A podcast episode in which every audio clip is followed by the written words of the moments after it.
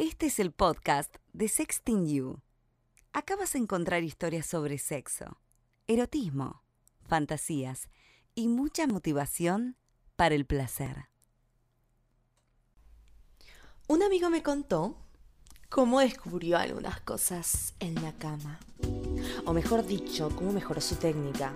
Cuando hablo de mejorar su técnica me refiero a ese momento en tu vida cuando alguien te enseña a coger, a coger bien. Pero a mí no me gusta decir que la gente coge bien y coge mal. Para mí, cada uno coge distinto, pero eso que cambia, eso que te hace diferente, es las ganas con las que quieres darle placer al otro. Lo que me contó no me sorprendió porque muchas veces me pasó a mí con chicos en la cama. Pero sí me gustó la honestidad con la que habló. Es muy raro ver hombres que puedan ser vulnerables y sinceros acerca de su vida sexual. Básicamente, mi amigo me contó cómo descubre el clítoris. O mejor dicho, cómo alguien le enseñó a dar placer. tu cuerpo, tu día, tu vida, nena, tu geografía. Bienvenida o bienvenido a un nuevo episodio de Historias que me contaron.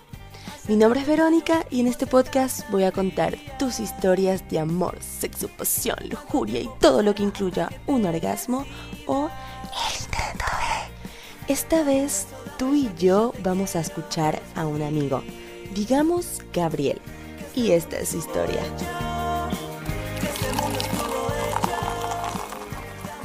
Después de haber tirado por primera vez, uno empieza obviamente con más curiosidad de hacer cosas nuevas, sexo oral y la vaina y, ¿sabes? Experimentar, ¿no? O bueno, por lo menos en mi caso fue así, que, que siempre quise saber más.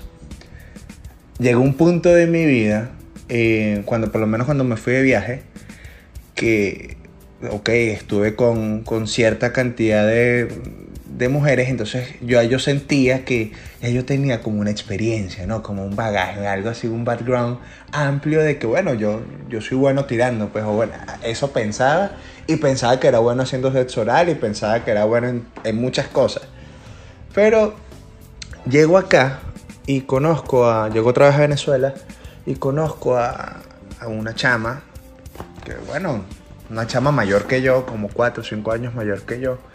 Y bueno, obviamente eh, su experiencia era diferente a la mía, ¿no?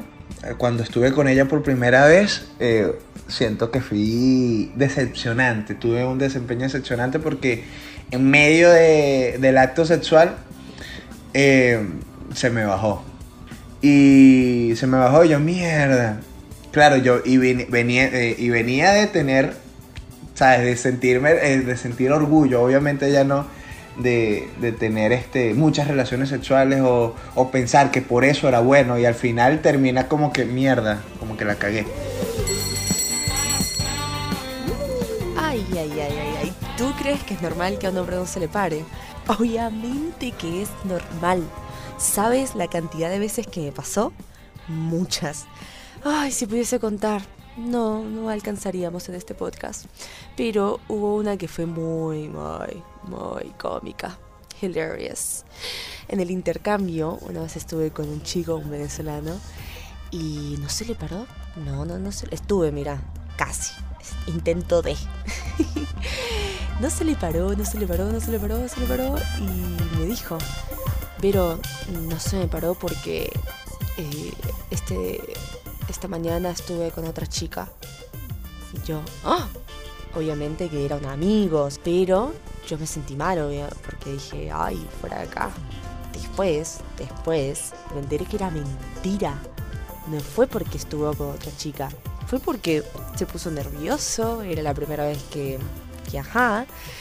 Y entonces ahí entendí que los hombres tienen que cumplir con estas expectativas o tienen una presión social que a veces puede ser que les influya cuando tienen una erección.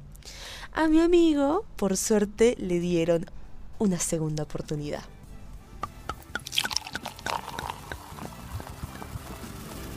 Igual al final tuve mi, mi, oportunidad de, de hacerlo mejor. Y en una de esas oportunidades de, de seguir mejorándolo, de seguir siendo mejor, eh, le hago sexo oral. Y llegó un punto de que ella me dice, Marico, ¿qué estás haciendo? ¿Qué estás haciendo? ¿Qué? ¿Sabes? No sé qué coño estás haciendo. Me estás llenando de valla abajo y ya, pero no entiendo qué coño estás haciendo. Y, y obviamente no entendía que, bueno, te estoy haciendo sexo oral y tal. Y me dice, no, es que no me estás haciendo nada.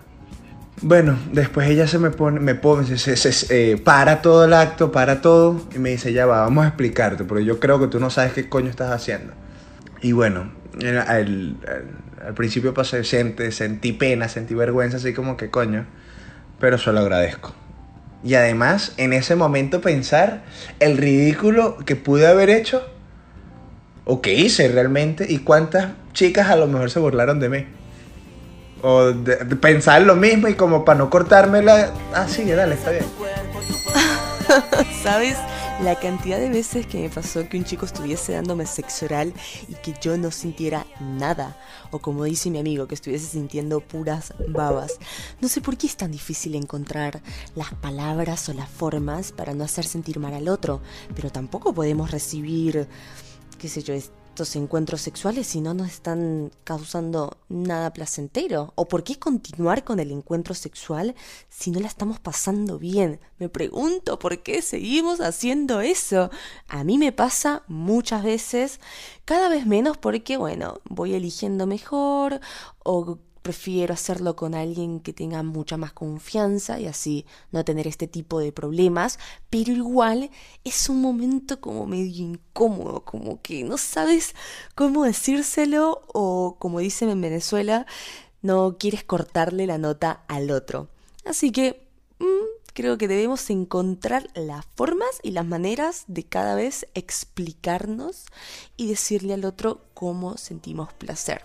Y así es como Gabriel descubrió el clítoris.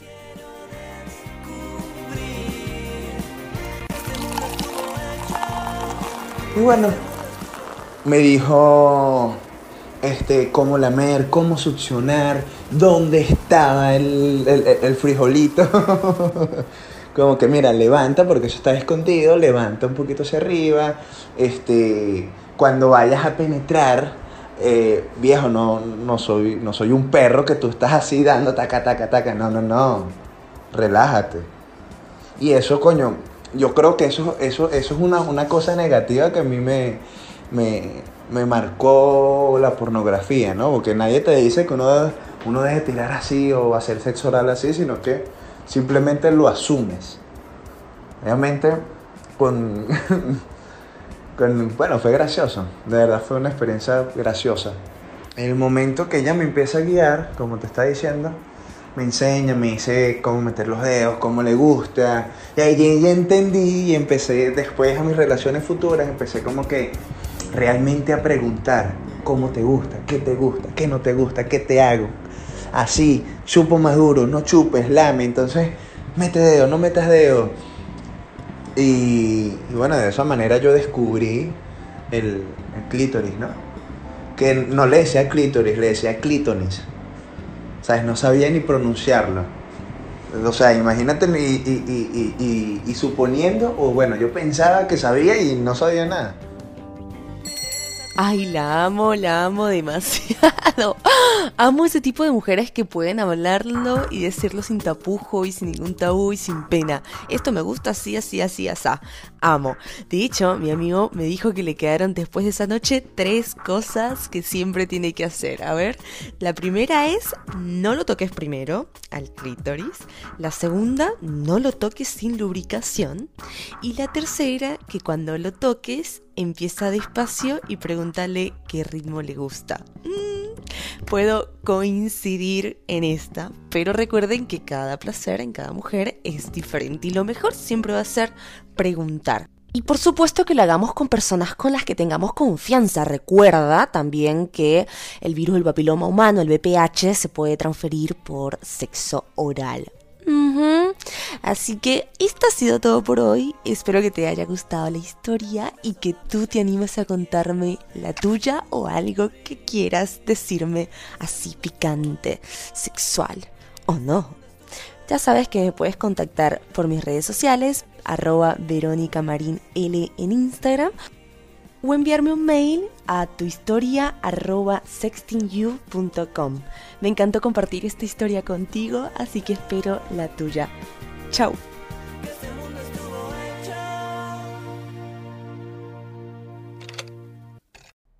También puedes escuchar y ver todas las secciones de nuestro podcast en la web www.sextingyou.com.